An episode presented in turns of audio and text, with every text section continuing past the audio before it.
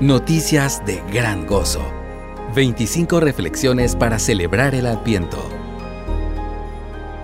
Día 25. Amando su venida. Escrito por Eduardo Osteicoechea. En el futuro me está reservada la corona de justicia que el Señor, el juez justo, me entregará en aquel día, y no solo a mí, sino también a todos los que aman su venida Segunda de Timoteo 4:8. ¿Hasta cuándo se corromperá la tierra? ¿Hasta cuándo prevalecerá el malvado? ¿Hasta cuándo lloraremos, sufriremos y enfermaremos? ¿Cuándo serán consolados completamente los que lloran y serán saciados totalmente los hambrientos de justicia? Milenios atrás, los cautivos de Israel escucharon la promesa de que el Hijo del Hombre recibiría un dominio eterno que nunca pasará y establecerá un reino que no será destruido. Lee esto en Daniel 7 del 13 al 14. Esta es la respuesta de Dios para la rebelión humana y el dolor que hay en este mundo. El reino de Dios restauraría la creación. La esperanza de los creyentes descansaba sobre esta promesa. Algún día llegaría el Rey y destruiría toda maldad.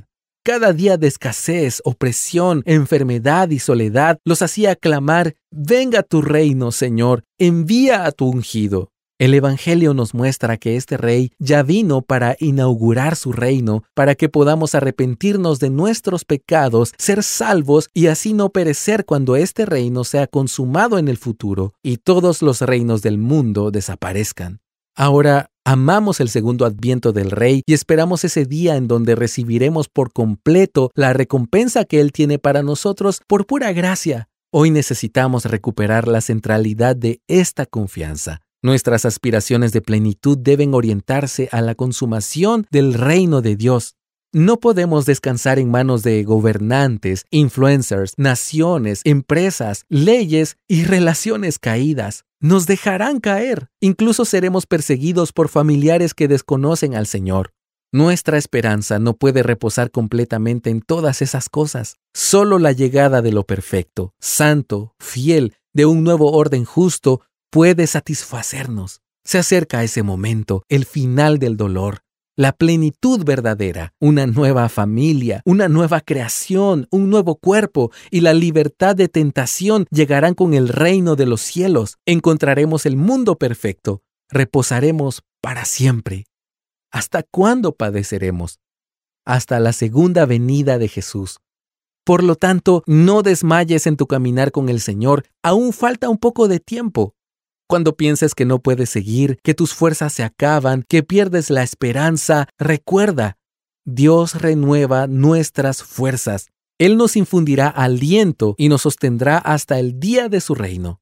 Se acerca nuestra redención, se acerca nuestra libertad. Mientras tanto, únete a los santos de cada época y pide por la llegada de tu consuelo. Venga tu reino hágase tu voluntad así en la tierra como en el cielo, como lo dice Mateo 6:10. El Salvador que durmió en un pesebre volverá pronto en gloria y majestad para consumar nuestra esperanza. ¿Descansas en el retorno de Jesucristo? Este devocional fue tomado del libro Noticias de Gran Gozo.